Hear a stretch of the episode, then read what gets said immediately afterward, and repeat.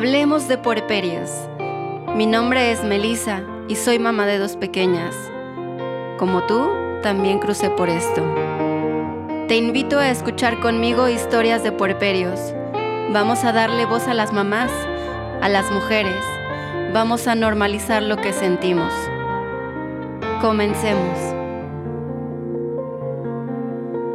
Buenas tardes a todos, bienvenidos a este nuevo episodio de podcast. El día de hoy tenemos a una invitada muy bella, muy hermosa, una mujer excelente. Ella es Celia Reyes.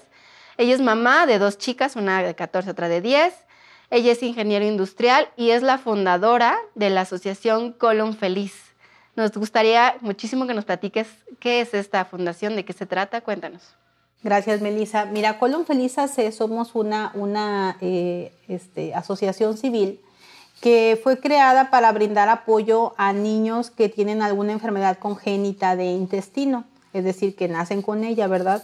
De las más, la, más común es la, malformación anorrectal o ano imperforado y la otra es una enfermedad que se que le llaman enfermedad de Hirschsprung. En esta enfermedad no, no, es muy conocida, pero en términos así sencillos se trata de que cuando el intestino no, no, no se formó correctamente, no funciona bien, y entonces en algunas partes se obstruye y pues puede llegar a ser muy grave, puede llegar a ser fatal. Y la otra que todos conocemos es el, eh, el, estreñimiento crónico. Un, un, estreñimiento no es estreñimiento de que no vayas al baño en uno o dos días, sino que pasan semanas, meses, incluso años con ese padecimiento. Entonces a esos niños son los que ayudamos. Bueno, niños, adolescentes e incluso jóvenes hasta 25 años aproximadamente y también niños jóvenes que tengan alguna colostomía. Una colostomía, como, eh, bueno, pocos saben, pero es, es cuando por alguna de esas condiciones, de estas enfermedades, no pueden evacuar normalmente y entonces se evacúan con una bolsita pegada al abdomen, sacan un pedacito de intestino y bueno, por ahí evacúan. Entonces, aunque no tengan una enfermedad, pero sí a lo mejor por alguna, por alguna cirugía del apéndice que no resultó bien, o por algún accidente. Incluso estos niños llegan con nosotros también para brindarles orientación, formación. Qué maravillosa, qué maravillosa labor haces. Celia, muchísimas gracias por compartir este espacio conmigo. La verdad es que estoy muy emocionada. Eh, me encantaría que la gente te buscara en tu asociación, que se enteraran más acerca de esto. Y este, voy a poner tus redes sociales también por ahí para que te conozcan, para que vean toda la labor que haces, todo lo que ayudas. Pero ahora me encantará que me platiques acerca de tu maternidad, que bueno, también de ahí surgió esta asociación, ¿no? La idea de este podcast es hablar acerca del puerperio, acerca de cómo cada mujer vivimos nuestro puerperio de manera diferente. Tú tienes dos hijas.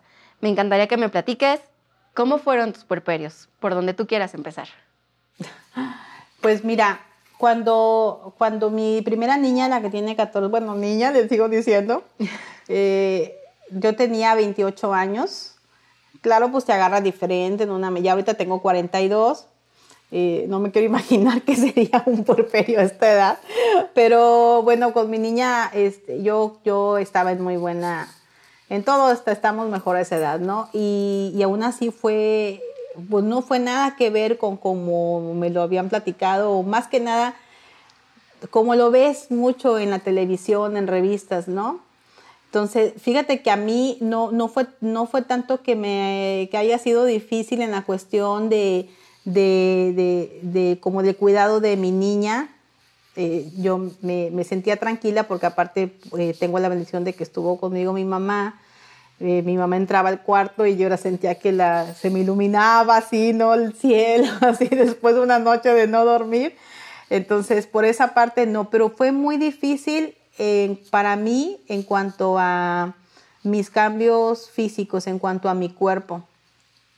Siempre he batallado con mi peso desde chiquita y ya sabes, en la adolescencia y todo, pues como que ya, no sé, algo, algo pasa y y bajé de peso, hacía ejercicio, tenía todo, pero siempre ha sido mi coco eso. Entonces, eh, cuando ves en, en la televisión que las artistas, ya sabes, en menos de, salen de 15 días del hospital y ya están como nuevas. Entonces, pues yo creí que iba a ser así, ¿no? Entonces, este, pues nada que ver. Entonces fue para mí el, el primer shock.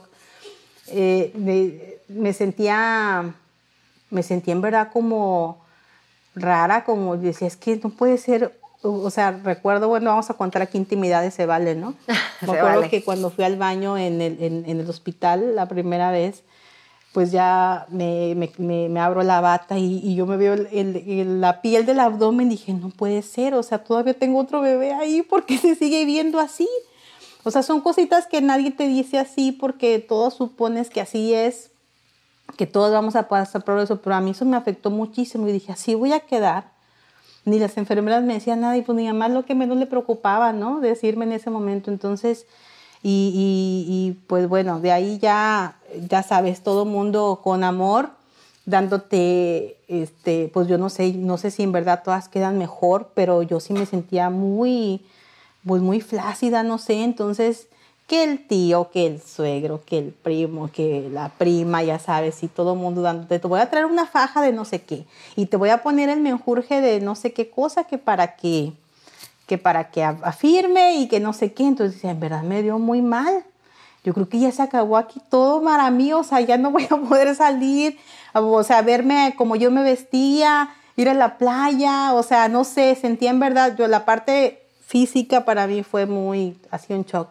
Y cuando, cuando me bañaba, yo me acuerdo que veía el, el, el hilito de leche salir así y yo casi lloraba porque me, me tocaba y me sentía mal y aparte me sentía como vaca que nada más veía salir los, de pronto los chorros, ay no, o sea, en verdad pensaba que como mujer dije, ¿cuándo voy a recuperar tu figura? Mi cuerpo, otra vez volver a sentirme yo, ¿no?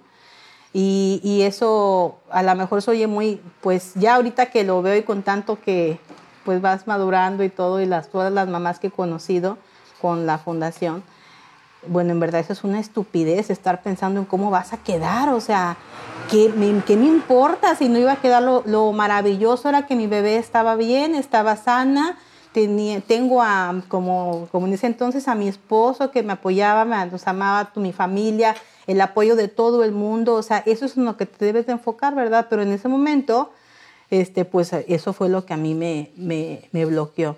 Ya después como que cuando me sentí mejor, sí nos pasó que como yo vivía realmente en Tabasco, en eso, ahorita estoy en, en, Tampico, Tamaulipas, pero en ese entonces vivíamos en Tabasco por el trabajo y pues, pero ya para tener a mi bebé, pues fue aquí en Tampico, entonces mi esposo nada más estuvo durante una semana y luego pues se tuvo que, que, que, ir al trabajo nuevamente.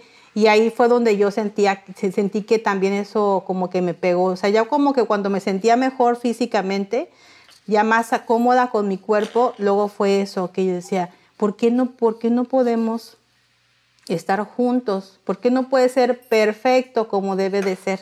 Mm. ¿Por qué no puede estar aquí conmigo? Y yo me acuerdo que tenía a mi bebé conmigo y yo la veía bien, bien y todo, y yo de pronto se me salían las lágrimas. Y mamá me decía, hija, ¿por qué lloras? Y yo, pues es que no sé, no sé, no sé, digo, no, no, no tuve así como depresión tal cual, pero sí recuerdo que en un momento veía a mi niña y decía, ¿por qué si ella está bien y todo, todo salió bien, por qué no me siento tan feliz como debe de ser? Entonces, este, sí, esa, en, esa parte fue lo que, lo que me tocó vivir con, con mi primera niña, pero menos de un mes ya estaba casi Celia Reyes otra vez en orden y todo. Y entonces eh, tomé nota de todo lo que yo decía, no, con mi otro hijo, hija, esto no lo voy a... Yo soy muy, este, ¿cómo te diré? No quiero decir controladora, pero a lo mejor muy, eh, todos me dicen, ah, ya vas a hacer tu programa, tu línea base y tú no sé qué, porque así, me, quizá como soy ingeniero industrial, tus etapas, ¿no? Y entonces yo, por querer controlar esa situación de, ok, con mi otro hijo no va a ser así, no, no le voy a avisar a nadie, que, que nada más a la familia muy cercana, no quiero gente en el hospital así todo lleno, Fíjate nada más la estupidez, Melissa, ¿eh? porque gracias a Dios este, somos muy afortunados, somos muy queridos por la familia, tenemos muy buenos amigos. Y, yo me acuerdo que con, con, mi primera hija en el hospital pasó que yo tuve mucho dolor en lo que le llaman las abuelitas los entuertos. Un dolor insoportable. Y entonces yo nada más lo que quería era quedarme sola en la habitación poder estar así con mi dolor nada más que se me pasara, me ponían analgésicos y no se me quitaba. y estaba lleno el, el, cuarto, todo porque pues mi, mi, hija fue la primera nieta de ambas familias. Ok. Entonces ya te imaginarás, ¿no? Todos emocionados, felices, pero yo nada más quería estar sola en ese momento. Y entonces me, pues, también me acuerdo que llegó la enfermera y me dijo, bueno, te vas a pegar a la bebé para darle pecho. Y yo, ¿y eso cómo? ¿Dónde? O sea, no, no. Pues yo veía los programas de Discovery Home and Health nada más. era mi, mi mayor preparación. Y, y me dijeron, pégate la bebé. Y todos en el cuarto seguían ahí, nadie se salió. Y yo decía, esperan que me, que me destape la bata, sí, con mis, ¿cómo, cómo, por qué? Y todo el mundo viéndome así, ¿no? Sí, ya sabes. Pues así lo tuve que hacer. Entonces yo sentí que fueron momentos en que perdí esa intimidad o así, ¿no? Pero claro. te repito, al final, ya ahorita si lo veo de esa manera, no, hombre, eso no importaba, ¿no? Pero entonces yo dije, con mi, con mi otra niña, no este, ya, ya cuando supimos de Jimena, sabía obviamente mi familia cercana, pero no, no mucho. Y, entonces le dije a mamá, no mami, este, cuando ya hayan pasado dos días, ya mejor que vayan a la casa. Aquí no, porque quiero tener privacidad, quiero estar tranquila, bla, bla, bla, bla, bla, bla.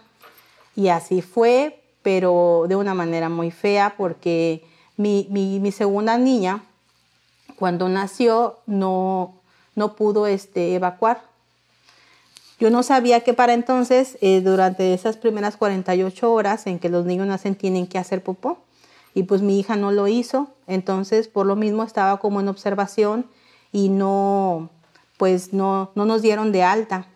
Entonces, pues yo como que tú presientes también desde el primer día, aunque me dijeron que estaba bien, nada más que simplemente iba a estar como en observación porque no había hecho popó, yo ya no estaba tranquila y tenía mucho miedo y, como que nadie, nadie me decía bien porque en realidad nadie sabía qué estaba pasando. Entonces yo no quería ver a nadie. Increíble, se me concedió. No hay nadie.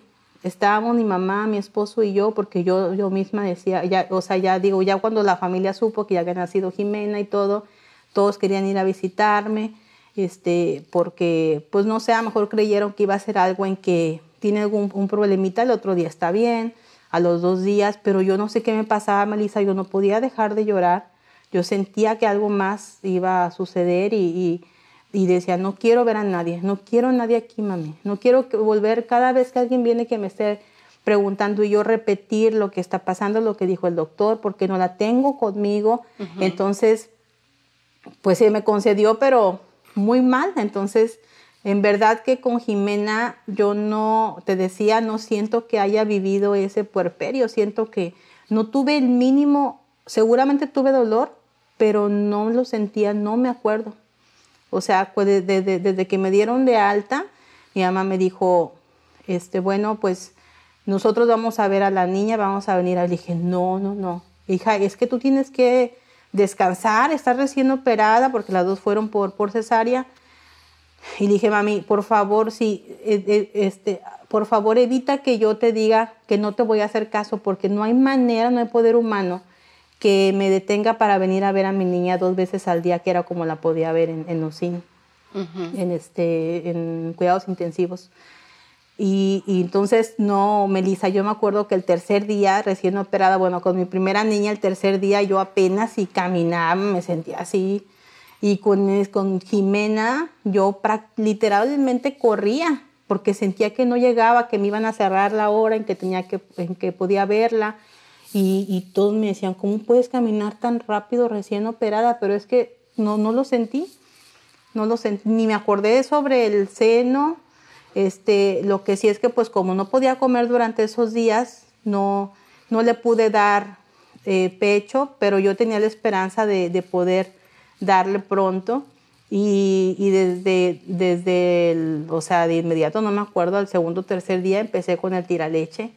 Y, y, también eso fue bien raro, fíjate, porque con mi primera niña tardé mucho en que saliera, a pesar de que la tenía conmigo y todo. Y con Jimena yo me acuerdo que llenaba las mamelitas de Avent, de esas chiquitas así.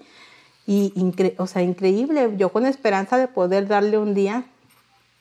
Y bueno, entonces, eh, pues sí, es bien diferente vivir un, un este, puerperio así, sobre todo cuando no salen las cosas como, como uno espera que salgan, ¿no? Y sobre todo que justo mencionas varias cosas, ¿no? En el primero mencionas mucho como la parte de tu cuerpo y qué implicaciones tenía para ti y la perfección y cómo alcanzar la perfección a lo mejor o cómo, cómo no sentir como te sentías, ¿no? Lo, lo, que te dolía, lo que te lastimaba y no nada más en tu cuerpo, sino también en el hecho de que te vieran, en lo emocional, en todo este punto, ¿no? Y lo llamas estupidez y me parece como interesante porque no creo yo que lo sea, ¿no? A lo mejor lo piensas así porque tus puerperios fueron completamente diferentes y si, a lo mejor si lo comparas con la salud de tu hija, puede verse así. Sin embargo, también es bien válido y, y pensar que es una mujer en reconstrucción, no nada más psicológicamente, sino físicamente, o sea, todo tu cuerpo se está reconstruyendo y no eres quien eras antes y ese duelo también causa trabajo y causa muchas emociones. Creo que es bien importante como darte como todo el valor, ¿no? Porque además el primer duelo, el primer duelo, perdón, el primer puerperio lo viviste de una manera más, entre comillas, pues natural, normal, como se puede llegar a vivir un puerperio, el duelo de tu cuerpo, el duelo de quién eras, el duelo de, como tú bien dijiste, ¿no? Regresé a ser Celia Reyes. Muchas veces no nos reconocemos en un porperio normal. Pero el otro porperio que tuviste, a lo mejor te hace hacer un poquito chiquito al otro, ¿no? Pero también es válido, porque el otro porperio fue diferente y no viviste esos procesos porque definitivamente cuando una mamá tiene a su hijo en el hospital y lo único que quieres es verlo bien, lo que te interesa es eso, ¿no? Verte al espejo, verte ver las emociones, es muy diferente y no significa que no las tuvieras. Tú misma dices que llorabas, ¿no? Y que tenías como muchas emociones a flor de piel. Más bien, como otra mamá que tuvo a su hija en hospital un tiempo, es un poco como tener un cierto tipo de depresión que no puedes ni siquiera soltar. Es como hacia adentro y estás parada porque estás parada, no sabes ni cómo. sí. ¿No? Fíjate que me, me, acuerdo que cuando lo de, de, de, Jimena, cuando ya por fin salió del hospital, salió como a los 35, como los, no, como los 45 días más o menos, me acuerdo que, que me dijo un familiar, ahora sí, ya que pasó el estrés, cuídate mucho porque ahora sí viene, eh, te vas a enfermar porque pues ya, ya saliste de ese, de ese estrés y, y, yo dije, pero yo no he salido del estrés. y porque, digo, salió la niña del hospital, pero simplemente era ahora otra etapa. Era estar en, en, en nuestra casa con una colostomía, que te digo, hacía popó por la pancita, y pues es un niño diferente, que te llegó diferente, hay que aprender ahora cómo vivir con eso, cómo tratarlo, y aparte de todo, bueno, en mi caso, como creían que tenía la enfermedad de Hirschsprung que te decía, en que, en que su intestino desde la pancita, desde que estaba en mí, no se formó adecuadamente, era algo congénito. Entonces, pues era ver con qué doctor, cuándo vamos a hacer las cirugías, qué sigue, cuándo. Entonces, yo siento que nunca salí de ese estrés hasta que realmente ya me dijeron su hija, bueno, porque aparte de mi hija había sido un mal diagnóstico, mi hija ni siquiera tenía esa enfermedad. Y, y ya hasta el momento en que cerraron su colostomía y que ya estaba bien, hasta entonces como que ya, o sea, más de un año, ¿no? Entonces, este, pues sí, así, así fue, Melissa. No, no te, ahorita estoy haciendo así como lo que te estoy diciendo, como recordando, y no, no recuerdo con Jimena algo bonito de mi puerperio que yo haya vivido. Es que muchas veces mm, creo que esto es importante, ¿no? Y, y, por esto es la intención del podcast, porque muchas veces el puerperio no es bonito no necesariamente es bonito. Hay veces que sí, pero para que un puerperio sea bonito se necesita de muchas cosas. Uno, un niño saludable. Dos, trabajo emocional personal. Tres, una tribu fuerte y que te sostenga. Cuatro, una pareja o una persona, porque hay veces que no hay pareja, pero también se puede con una persona que te ayude y que te sostenga emocionalmente. O sea, se necesitan de muchas cosas. Cuando hay algo que no está o que está como raro o esto, ¿no? Por ejemplo, a lo mejor en tu primer puerperio parece, parecería que tenías una tribu, pero no, porque al final una tribu es, son personas que son capaces de observarte, de ver qué necesitas y de permitírtelo. El hecho de que hubieras tenido todo un público en la primera vez que amamantaste, pues eso no es una tribu, ¿no? O sea, son personas que quieren ver que, es difícil, ¿no? Amamantar. Platicaba yo en el primer episodio con Arlene, que estuvo en el primer episodio, que me decía, pues es que yo quería darle amamantar y estaba en una fiesta, cuando las primeras veces que amamantas te tienes que quitar todo, ¿no? ¿En serio? Para poder amamantar bien y acomodarte y que si se agarra de una manera, que si de otra. Entonces, si la primera vez que lo haces tienes público, pues es como perder esta parte, ¿no? De ti. Porque si de por sí tu cuerpo es diferente, el mostrárselo a otras personas cuando ni siquiera te reconoces, es muy difícil. en un puerperio normal, digamos.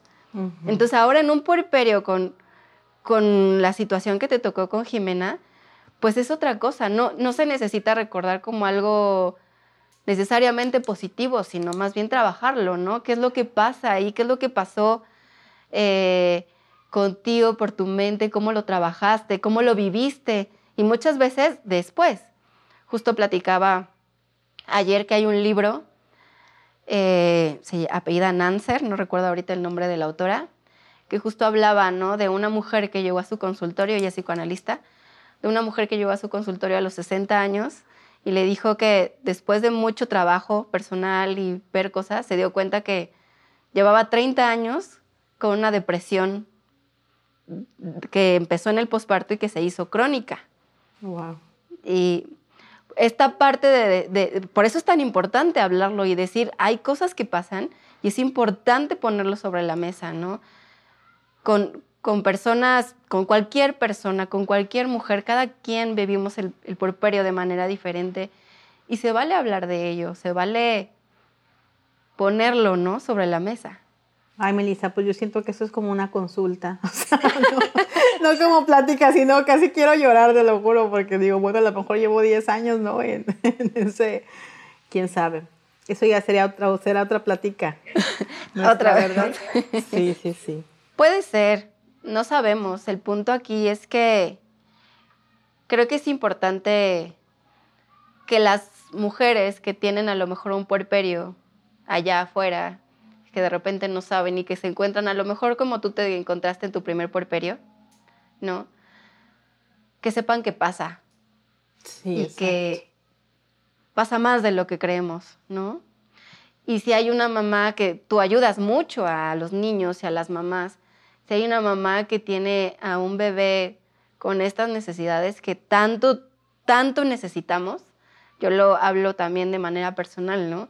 Necesitas alguien, o sea, de, alguien que te pueda escuchar, que, que, no te juzgue por lo que sea que estás viviendo, ¿no? Por lo que sea que está pasando por ti y sobre todo cuando tenemos un niño con una situación, pues, de salud eh, física, que sepan que, que también está bien llorar y está bien sentirse mal, porque al final, dime. Sí, es que ahí, ahí, ahí, ahí realmente yo creo que es más difícil todavía porque, digo, yo, yo hasta me siento en esa parte muy afortunada porque solo tuve este, este proceso con nuestra niña duró alrededor de cuatro meses en ese momento, cuatro o cinco meses, y ya. Digo, ya después del al año empezó con un estreñimiento muy severo muy severo que ya después resultó que mi hija tiene, bueno, más bien desde, que nació se le detectó en el tamiz un hipotiroidismo leve y entonces los doctores creen que eso pudo haber ocasionado que también cuando nació no hizo popó y pues digamos que ella nació estreñida, ¿no? Sin embargo ya con la cirugía de todo había estado muy bien, pensamos que se ya acabó todo, pero al año empezó con estreñimiento y también pasé por, ya sabes, el médico tras otro, tras otro, brujos casi también. Y, bueno, hasta que ya ahorita está en tratamiento desde hace ya más de siete años y va muy bien. Pero em, se me fue lo que te iba a decir. Este, eh, bueno, todo, todo ese, ese proceso en realidad lo más estresante fueron cuatro años realmente, pero pues ya realmente hay, hay mamás que pueden, pueden vivir cuatro o cinco años así. Es increíble su fortaleza de cómo, o sea, ni siquiera, yo creo que ni, ni, ni, ni ellas mismas esperan pasar, o sea, por, o sea, identificar el puerperio y las etapas, ni la gente alrededor espera que ella se ponga a llorar. Nadie les dice, oye, desahógate, tómate un día, yo voy al hospital. Nadie, o sea, en realidad todos dan por hecho que la mamá es la que debe de estar ahí y la verdad es que no tanto como debe, creo que es algo instintivo, es algo natural, nosotras queremos estar ahí. Es muy raro la mamá que dice, ay, ¿y por qué yo? Que vaya también el papá. Claro. O sea, aunque no nos, aunque no esté escrito en ningún lado, nos, es, es nuestro instinto, queremos estar ahí con ellos, ¿verdad? Entonces, nadie ni uno mismo nos damos ese espacio de decir, a ver, ¿y, y yo? ¿Y mi cuerpo? Como dices, el dolor, el regresar, que estoy sintiendo, que porque no en ese momento es como el instinto hasta de supervivencia, ¿qué es lo que tengo que hacer para salir de esto? Y lo último eres tú. Entonces, pues, claro. pues, lo último eres tú y a veces así, así se queda. Pero justo por eso es tan importante como este, hacer redes, ¿no? Porque al final, a lo mejor podemos saber mamás como, pues con mucha suerte, que pasamos en el hospital unos días, un mes, digamos. Pero hay mamás que se quedan en el hospital por meses y meses y meses. Entonces, sí es nuestro instinto, porque te digo, yo también pasé por ahí, o sea, no quieres que nadie más, o sea, sientes que eres la única que puede hacer algo, ¿no? Aunque no puedes hacer nada, pero más que estar cerca, ¿no? Exacto.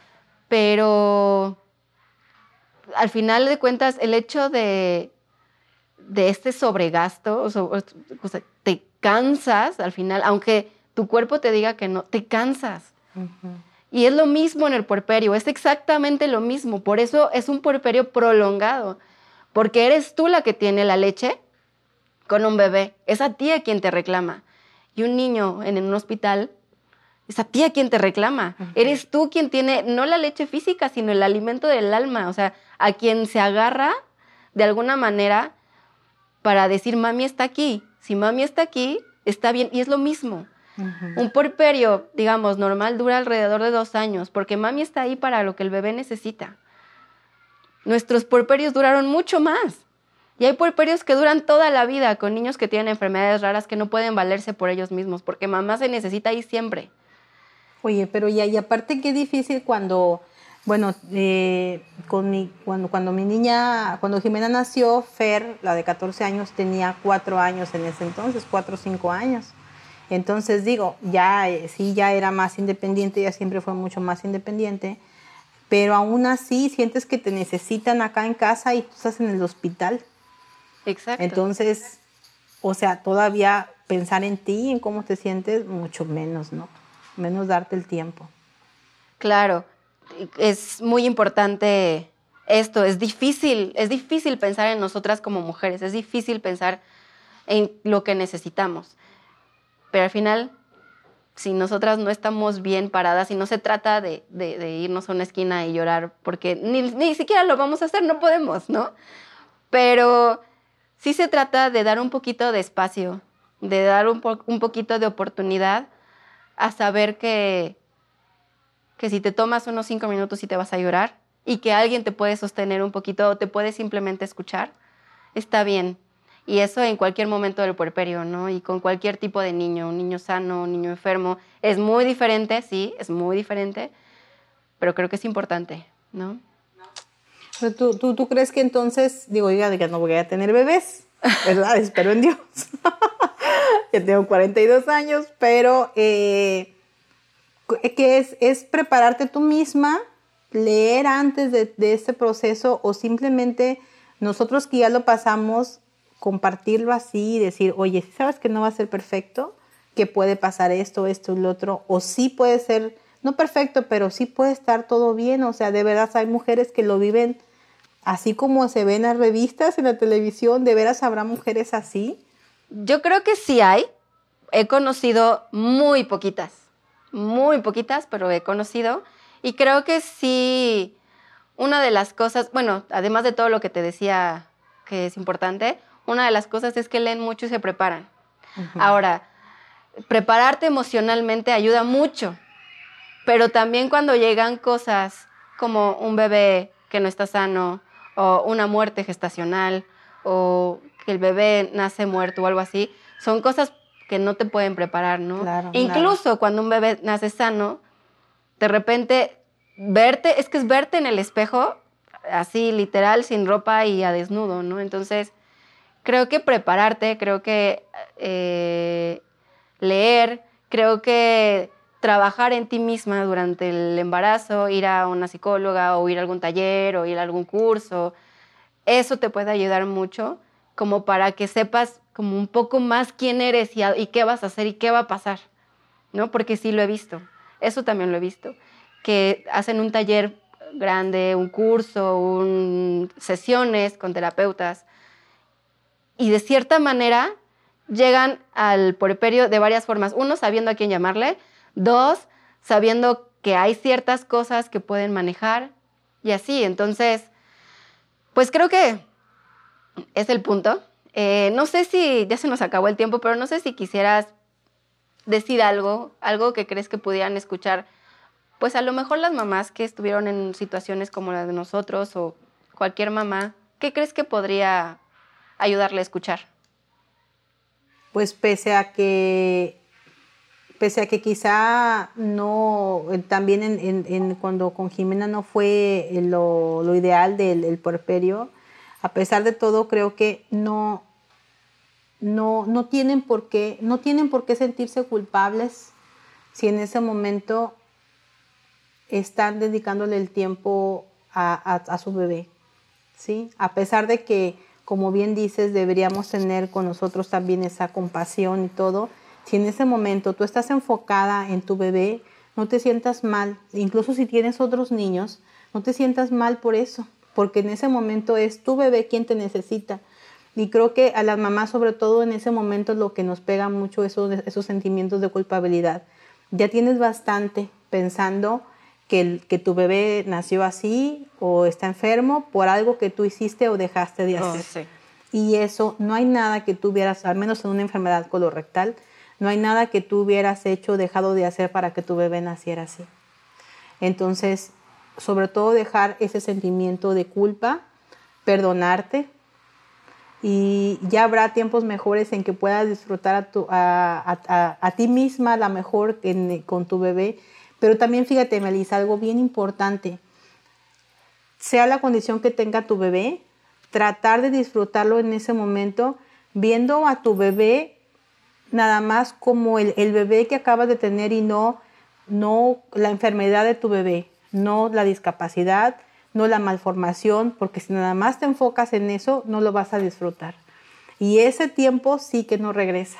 O sea, a lo mejor tú misma te puedes perdonar después, amar lo que tú quieras, pero esa edad con tu bebé, si no, si no logras ver más allá de su enfermedad, lo vas a perder. Claro. Ese sería mi consejo. Muchas gracias. Oye, y una pregunta. ¿Has logrado disfrutar tu maternidad? Sí, fíjate que sí, Melissa. Fíjate que mi mamá fue, fue es mi mamá es médico, mi mamá trabajó toda su vida y yo siempre dije que a mí no me había hecho falta, ¿verdad? Mi mamá siempre fue una mamá presente a pesar de que no estaba todo el día. Mi papá también, o sea, fue una niña cuidada, querida y todo. Pero yo creo que sí me afectó que mi mamá no estuviera en muchos momentos porque yo soy ingeniero y, mi, mi, trabajo siempre ha sido, siempre fue absorbente de, de 10 horas al menos trabajando, ¿no? Entonces, desde que nació mi primera niña, yo dije, yo quiero renunciar y, y estar con ella en los primeros años. No, no, no pude hacerlo al principio por, ya sabes que, ¿cómo vas a renunciar si tienes un trabajo así? Ya sabes, ¿cómo? Bla, bla, bla. Y mi mamá, mi suegra me apoyaron siempre en eso, me la cuidaban, pero yo, yo no me sentía a gusto y al final renuncié cuando ya tenía dos años. Después, ya cuando nació Jimena, que ya había pasado todo esto, que ya estaba bien, regresé a trabajar y más también por, por, por, por presiones. Y, y, bueno, ahí sí fue donde en verdad creo que fue, o sea, un ciclo en que no, no las disfrutaba para nada, eh, porque también trabajaba muchas horas al día, me las cuidaba mi mamá y yo sé que estaba mejor con mi mamá, mejor cuidadas, pero decía, yo no quiero vivir así. Entonces ya tiene cinco o seis años que renuncié a mi trabajo. Hago cosas por mi cuenta, también como cuando en aquella entonces renuncié con, con, con la primera. Claro. Pero pero sí trato de disfrutar eso porque son, son años en que no regresan y los pierdes esos momentos, entonces te cuesta porque tienes que renunciar a cosas como a lo mejor comprarte lo que tú quieres en algunos momentos y eso, pero esos, esa maternidad, eso es lo que yo quería disfrutarlas. Entonces eso sí lo he disfrutado mucho con ellos, gracias a Dios. Me da mucho gusto, me da mucho gusto que ahora puedas disfrutar de tu maternidad y has pasado por mucho, entonces te lo mereces, te lo mereces muchísimo. Nos lo merecemos. Nos lo merecemos.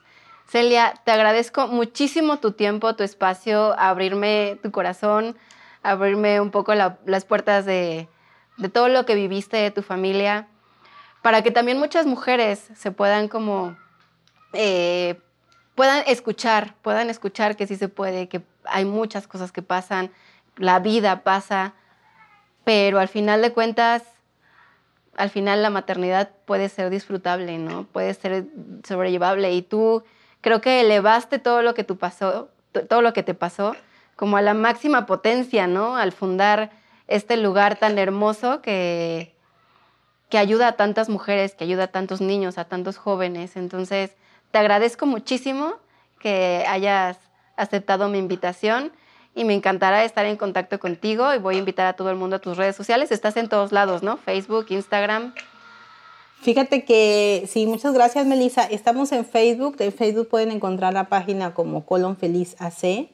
Y a mí, igual así en mi perfil personal, Celia Alicia Reyes Calva. Eh, cualquiera me puede mandar solicitud, no hay problema. este, y mandarme un mensajito si no quieren que sea la página, porque en la página, bueno, también lo ven otras personas pero igual, eh, si sientes más confianza, me pueden mandar un mensaje personal y, bueno, abierta a, a, servir en lo, que, en lo que se pueda. También me va a encantar estar en contacto contigo. Ok, Celia, pues muchísimas gracias y pues bueno, nos despedimos de este podcast, invitando a todos a escuchar el siguiente y muchísimas gracias nuevamente, Celia. Nos vemos pronto. Gracias, bye. Gracias por acompañarme a escuchar esta historia. No te pierdas el siguiente episodio en 15 días. También te invito a seguirme en mis redes sociales. Encuéntrame como Melissa H. Berrones. Y si tú estás pasando por tu puerperio y estás buscando un grupo de apoyo, mándame un DM a mi Instagram para unirte de manera gratuita a mi grupo de Telegram Mujeres en Posparto.